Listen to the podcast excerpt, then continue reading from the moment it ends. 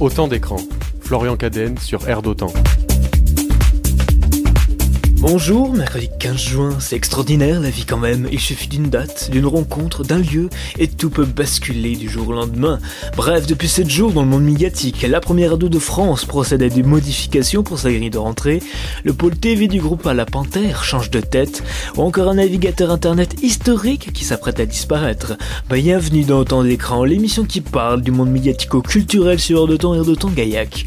Pendant une demi-heure, télé, radio, cinéma, musique vont bêcher votre âme rastaquoise Ici, nous parlons audience, nouveautés, polémiques, programmes tendance et autres choses archi patelées. Au sommaire aujourd'hui, un retour sur le top et flop d'audience de la semaine à la télévision. Puis ce sera l'heure de la découverte musicale.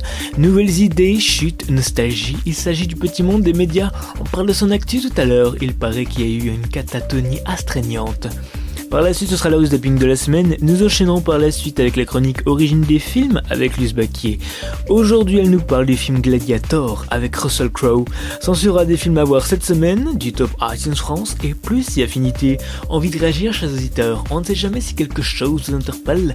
Rendez-vous donc sur les réseaux sociaux à chaque AD ou par mail cadenmedia.gmail.com Caden, c'est A-D-E-N-E, Media, M-E-D-S. Il était en vacances à 7 pendant une semaine. Le chanceux. Ah oui, pardon. C'était quand même une formation. Bonjour Thomas.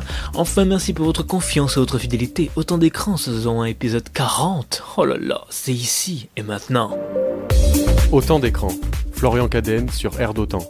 Qu'est-ce qui a marché cette semaine à la télévision? C'est l'heure des tops. Top. Jeudi soir dans les tops, la série HP sur TF1 avec Audrey Fleurot, toujours leader, 8 835 000 téléspectateurs et 41,4% de part de marché.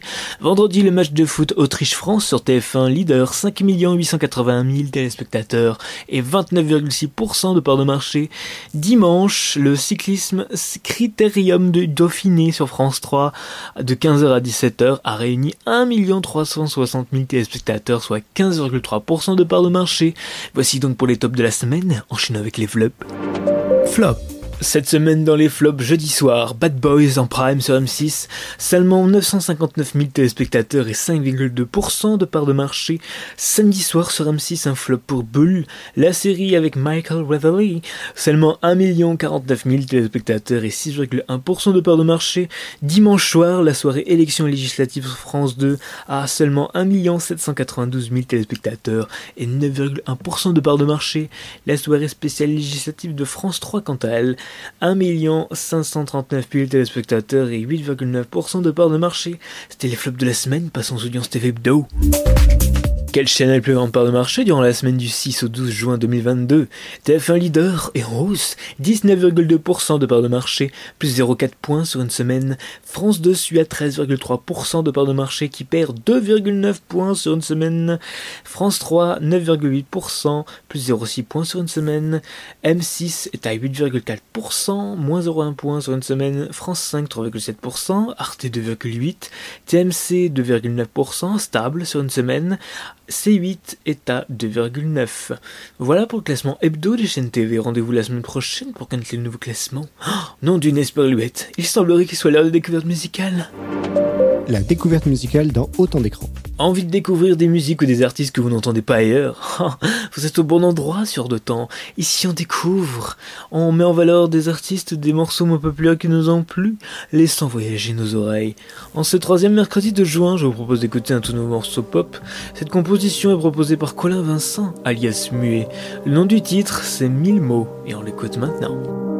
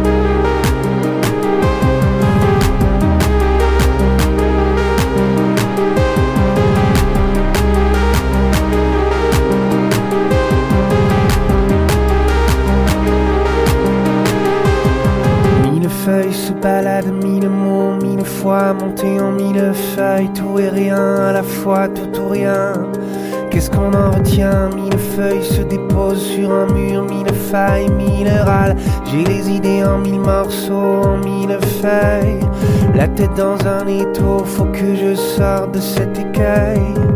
J'ai les idées en mille morceaux, en mille feuilles.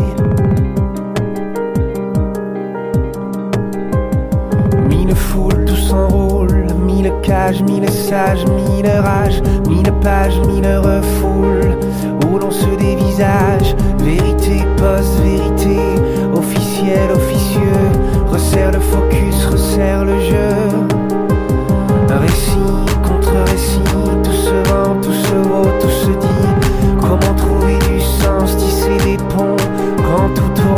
Tourne en continu, en continu, en continu, en continu.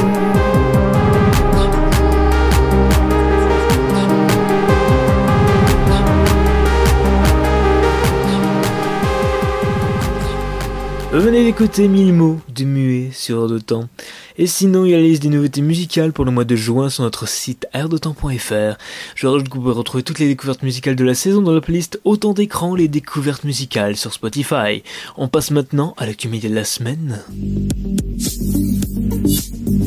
Toute euh, l'actu média de la semaine, c'est dans Autant d'écrans. Cette semaine, dans l'actualité médiatique, Charline Vanhoenacker et Thomas Legrand arrêtent leur billet quotidien dans la matinale de France Inter. Alors que la station leader change de direction, Le Figaro a révélé la semaine dernière plusieurs modifications pour la prochaine saison. Elles concernent principalement la matinale. Si le duo d'animateurs Léa Salam et Nicolas Demorand va finalement rempiler, le nom de certains chroniqueurs va évoluer, plié du programme depuis plus d'une décennie. Thomas Legrand ne proposera plus son édito politique de 7h43 la saison prochaine. Charline Vanhoenacker, en charge d'un billet humoristique quotidien 7h55 depuis 2014, passera pour sa part à une chronique hebdo, a priori au même horaire. Selon Pure Média, l'humoriste belge continuera par ailleurs d'animer une quotidienne à 17h avec ses complices Alex Zora qui garde son billet du mardi et son émission Pastèque avec Tanguy Pastureau et Guillaume Meurice.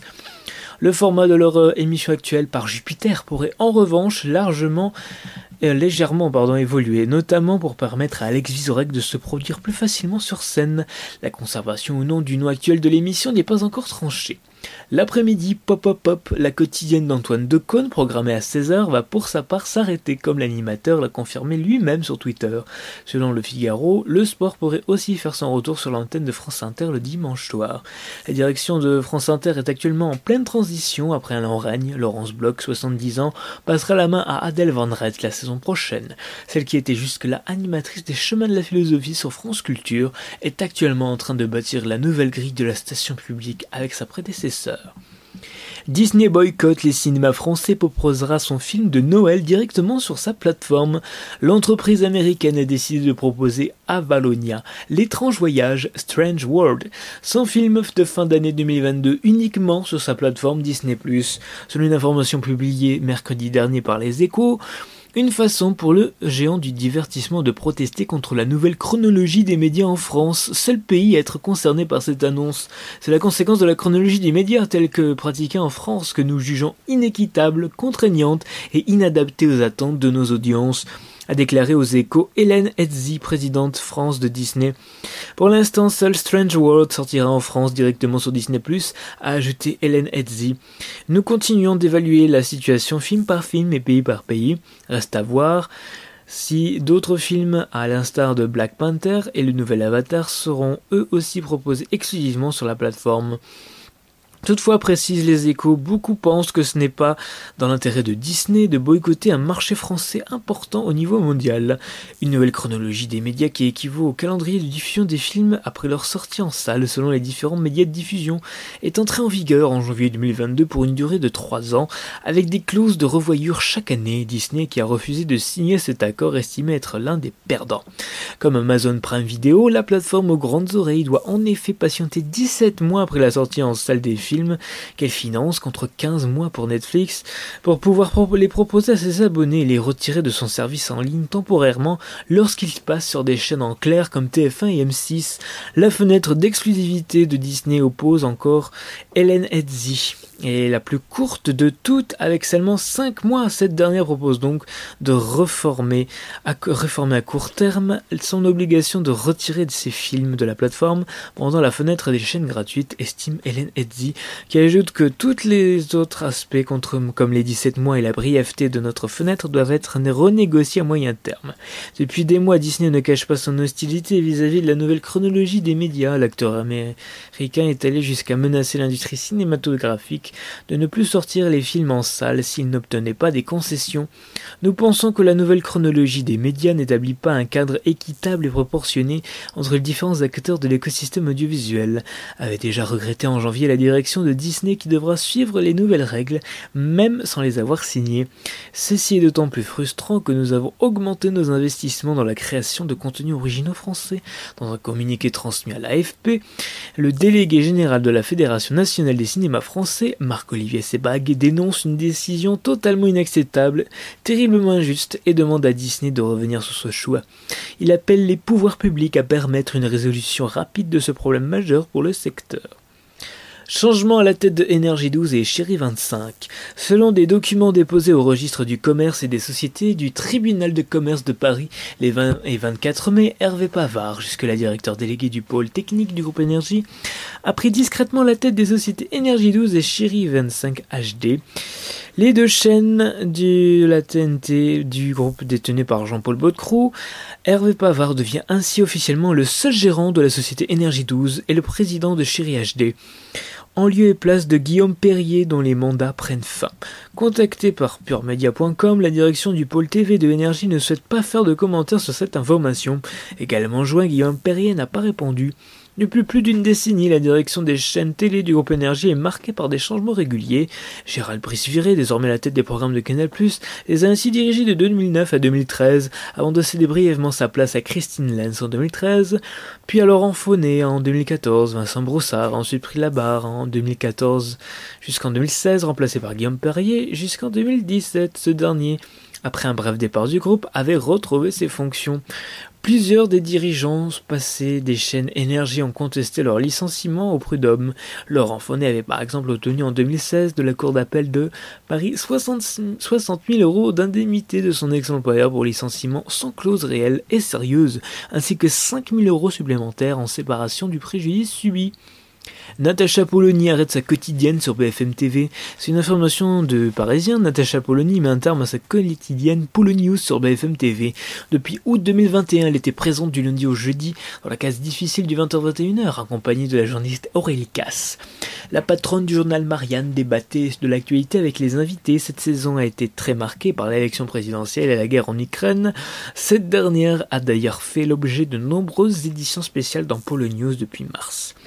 Je l'ai fait pour Marianne parce que ça nous assurait une visibilité. Mais ce sont des horaires de dingue. J'ai eu un immense plaisir à travailler avec Aurélie Cass, qui est une journaliste excellente.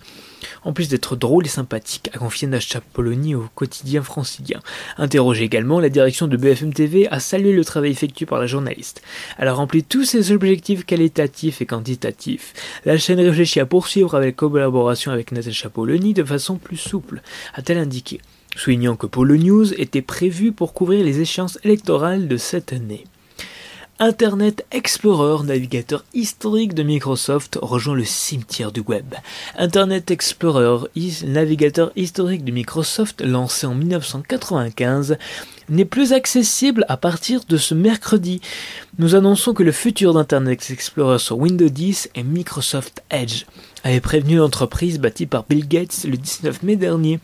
Les derniers utilisateurs de Internet Explorer, dans l'absence de mise à jour exposent ses utilisateurs à des risques de sécurité seront donc automatiquement redirigés vers Microsoft Edge. Edge est plus rapide, plus sécurisé et plus moderne qu'Internet Explorer. Il permet aussi de répondre à un problème clé, la compatibilité avec les vieux sites et les applications justifie Microsoft. Mais dans les faits, observe auprès de France Info Jérôme Colombin, producteur du podcast Monde Numérique, ça ne change pas grand chose puisque le navigateur n'était déjà plus utilisé et remplacé par Edge. La part des internautes naviguant sur Internet à partir de Internet Explorer est d'ailleurs marginale. D'après les chiffres du site Start Counter, seuls 0,39% des entrées sur le web se faisaient à partir d'Internet Explorer en avril 2022 contre 64,34% pour Chrome, le, navigateur de Google, et 19,2% pour Safari, navigateur des iPhones. Microsoft en effet a raté la révolution des smartphones, s'accorde à dire les spécialistes, avec 4,05% des utilisateurs au mois d'avril 2022, Edge, l'héritier d'Internet Explorer, est largué, un résultat qui tranche avec ses scores dans le temps. Son apogée en 2004, Internet Explorer, qui avait l'avantage d'être intégré par défaut à Windows, était monté à 95% de part de marché, rappelait ainsi les échos dans un article publié le mois dernier. Cette facilité lui a coûté de nombreux déboires judiciaires. Microsoft a ainsi été accusé d'avoir violé la loi antitrust aux États-Unis en usant de pratiques agressives et anticoncurrentielles. En Europe, la firme Redmond a été condamnée pour un éventuel abus de position dominante du logiciel, par Microsoft au détriment de ceux de ses concurrents, a versé la somme de 561 millions d'euros. Jean-Marc Morandini officialise son départ de Energy 12, l'animateur producteur de la chaîne euh, va se séparer de la chaîne à la fin de la saison court après 10 ans de collaboration. L'animateur l'a officialisé sur son blog, glissant sur Twitter être en négociation avancée avec les chaînes du groupe Canal+, pour d'autres projets d'émissions.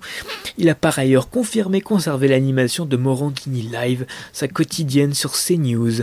Cette séparation n'est pas une surprise. En novembre dernier, Jean-Marc Morandini avait protesté en direct sur Energy 12 contre le possible arrêt de retrouvailles un programme de prime time qu'il animait. Si Energy 12 n'en veut pas, on ira à l'affaire ailleurs, avait menacé l'animateur. En février dernier, en février dernier, nos confrères du Parisien annonçaient déjà un possible départ de Jean-Marc Morandini de Énergie 12 à la fin de cette saison. À suivre dans autant d'écrans les origines d'un film avec Luce Baquet, les sorties ciné, mais tout de suite, quel moment de télé ou du radio ne sont pas passés inaperçus cette semaine? C'est le moment du zap. Autant d'écrans.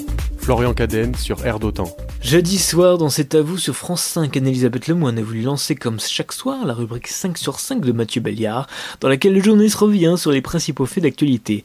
Alors que le jingle apparaissait à l'écran et que Mohamed Bouafsi changeait de fauteuil pour laisser sa place à son collègue, Mathieu Belliard a brillé par son absence, occasionnant un petit flottement à l'antenne écoutée.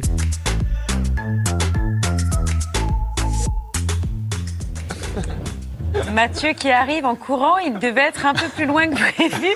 Là, c'est bien la première fois que ça. C'est la chronique de Mohamed qui était trop courte. J'entends un bruit, il, arrive. C'est comme au théâtre ce soir. Hein. M'excusez, c'est t'étais où Eh ben, petite feuille. Un peu éloigné. T'étais où? Non, mais c'est pas possible. J'essaie de voir si j'étais capable de changer un joint de culotte. Et la réponse est? Non. La réalité, c'est que j'ai couru. Pierre, voilà, les grands professionnels, Pierre sait que j'ai couru et qu'il faut reprendre son souffle. J'ai le jingle du 5 sur 5 un peu loin. Donc, j'ai eu un peu peur. Eh ben, c'est une première. Et heureusement que la fin de l'année. Un long lancement. Ah, bah oui, c'était tout de suite le 5 sur 5 de Mathieu Béliard. Le flottement à l'antenne suite au retard de Mathieu Béliard sur France 5 jeudi soir dans C'est à vous. Enfin, samedi midi dans On refait la télé sur RTL, Eric Dussard et Jade ont reçu Elise Moon à l'occasion de la sortie le 13 juillet prochain de la comédie Du Cobu président au cinéma. Au cours de cet échange, l'humoriste s'est confié sur son rapport au petit écran. Écoutez. Vous aussi, ça vous saoule parfois d'aller faire de la promo à la télé ou pas non, euh, oh non, non, non. Ce, ce serait euh, être très snob de dire de dire que oui. Euh, donc non, non, non, ça me fait plaisir. Ça a beaucoup changé néanmoins la télé ou pas depuis Vous en faites quoi depuis le milieu des années 90 à peu près ouais. On s'y amuse toujours autant euh, Oui. Alors on fait peut-être un peu plus attention à ce qu'on dit maintenant. On est un peu plus en contrôle. Euh, c'est rare les émissions. On est en lâcher prise totale. C'est agréable les les émissions. On a le temps de parler de de son métier. Euh, pas celle où on sert la soupe. Euh, et on est juste là en tête de gondole pour parler deux secondes de ce qu'on a. Deux secondes de ce qu'on a, on fait deux secondes de promo et après le reste du temps, bah, on, on sert la soupe à l'animateur. Mais c'est un peu ça l'essentiel des émissions aujourd'hui, non? euh, Malheureusement, ouais. c'est rare les émissions, on a le temps de, de papoter. Vous êtes toujours un très bon client à la télévision, les enfants de la télé époque Arthur, c'est vrai qu'on vous voyait quasiment toutes les semaines, avec parfois quelque chose qui a pu vous coûter hein, finalement, parce que vous deveniez euh, presque chroniqueur euh, permanent. c'est un danger la télé, hein, pour un acteur euh, qui a envie de faire du cinéma ou du théâtre, ou parfois mm. des films un peu sérieux. si on me voit trop faire le guignol à la télé, on va dire mais c'est quoi, on n'en veut pas de ce mec-là. Donc oui, je pense que ça m'a ça m'a un petit peu coûté.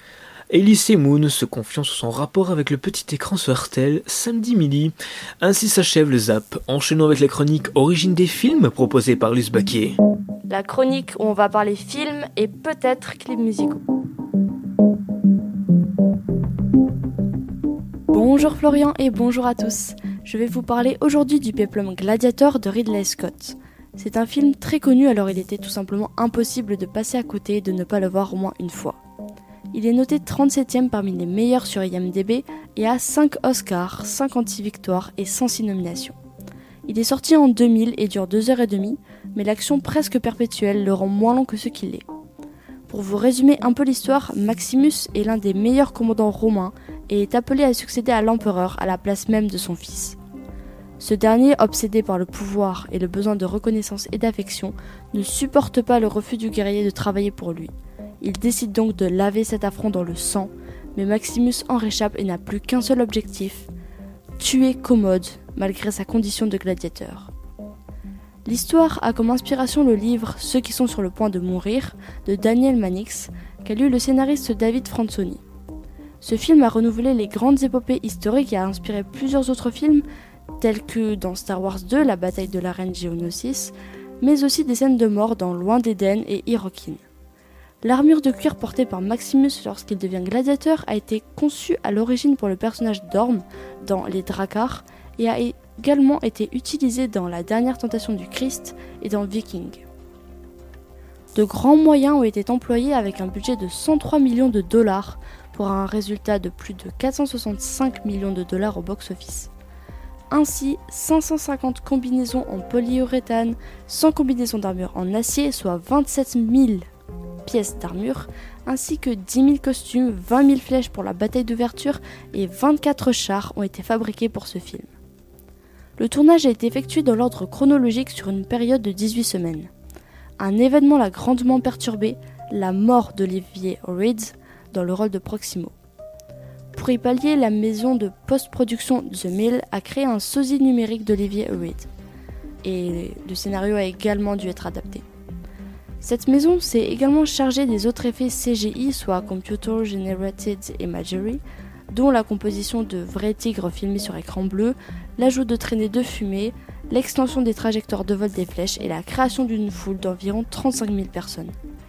À Malte, une réplique de 16 mètres d'environ un tiers du Colisée, plus grande que nature, a été construite à partir de plâtre et de contreplaqué. La construction a pris plusieurs mois et a coûté environ 1 million de dollars et le reste du bâtiment a été ajouté numériquement. Le scénario est assez incomplet, c'est pourquoi il y a de nombreuses improvisations telles que la description de Maximus de sa maison.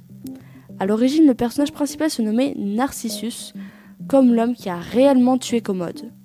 Le personnage de Maximus est donc fictif mais ressemble à la fois à Narcisse, à Spartacus, le meneur d'une importante révolte d'esclaves, à Cincinnatus et à Marcus Nonius Macrinus, un général de confiance.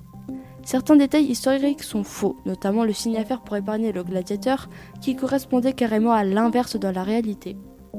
Et il y a quelques petites incohérences dans les dialogues et le scénario, des anachronismes et plusieurs gaffes techniques. En effet, il y a des mouvements qui montrent que les accessoires sont en caoutchouc, et plusieurs fautes du type tache de sang qui disparaît, ou épée qui change de position, apparaît et disparaît entre les plans. Beaucoup de membres de l'équipe du film sont aussi remarqués. Maintenant, allons plutôt sur la musique du film réalisé par Hans Zimmer, qui a aussi eu un franc succès. En effet, on la retrouve souvent dans des compilations des meilleurs films, meilleures musiques de films plutôt, et cette bande originale est l'une des plus vendues de tous les temps. Une partie centrale du thème de bataille a d'ailleurs été réutilisée dans Pirates des Caraïbes, La malédiction du Black Pearl. Une préquelle de ce film a été envisagée, mais elle a été transformée en une suite qui arrivera sûrement bientôt. Sur ce, je vous laisse et je vous pose avant la question média. Quelle a été la première retransmission en Mondiaux Diffusion Je vous laisse réfléchir et on se retrouve mercredi prochain.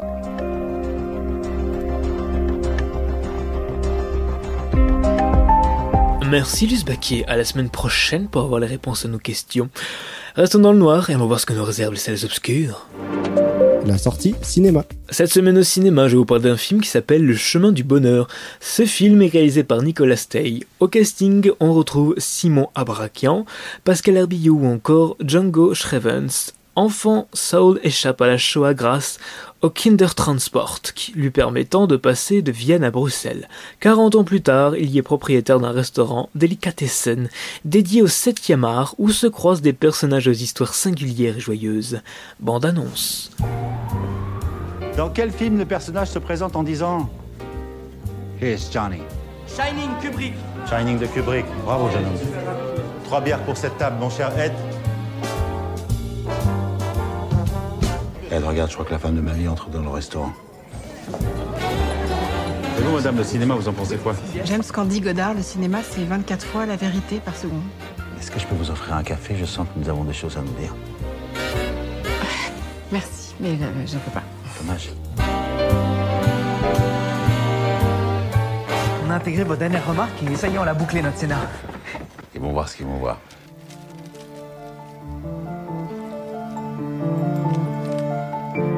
In ein paar Wochen werden wir uns wiedersehen. Mein Herz, wenn du nur wüsstest, wie sehr ich es bedauere, dich verlassen zu haben.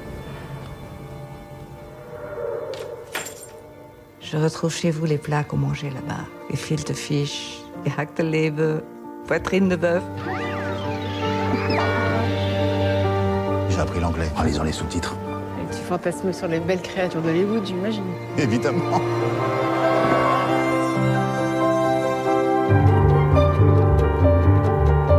Mes parents, ils étaient pas pratiquants et le restaurant était pas cachère. Et toi, ta famille? J'ai plus du tout envie de parler de cette époque. Et coupé? Elle est bonne. On la garde, on enchaîne Je suis désolée pour le mal que je te fais. Pourquoi tu m'as pas dit la vérité Parce que j'avais peur.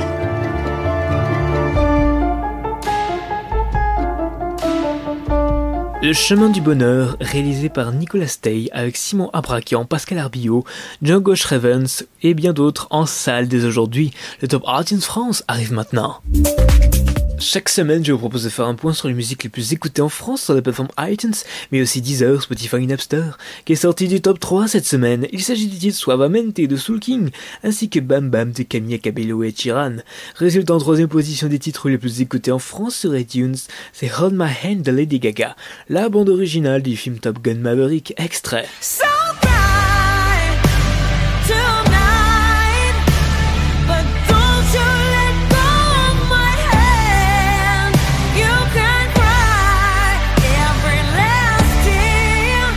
C'était un extrait de Hold My Hand de Lady Gaga sur de temps.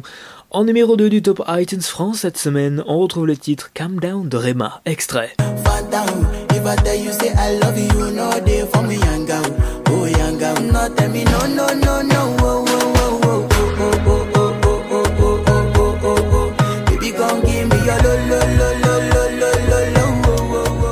C'était un extrait de Calm Down de Rema sur de temps.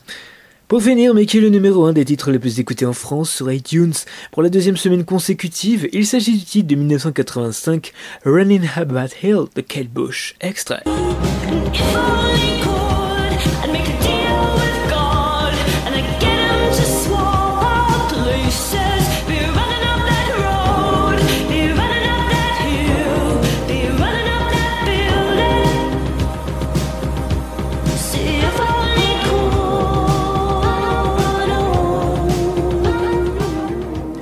C'était un extrait de Running Up That Hill, A Deal with God de Kate Bush sur de temps. Ce titre sera-t-il encore numéro 1 la semaine prochaine?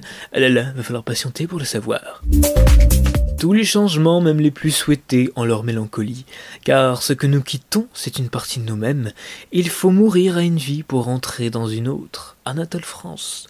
Ainsi s'achève Autant d'écran saison épisode 40. Merci à vous de nous avoir suivis. Vous pourrez retrouver cette émission comme toutes les autres en podcast ou en réécoute sur d'autant.fr ou sinon très vite sur plateformes d'écoute habituelles telles que Spotify, Deezer, Google Podcast, Amazon Music et autres.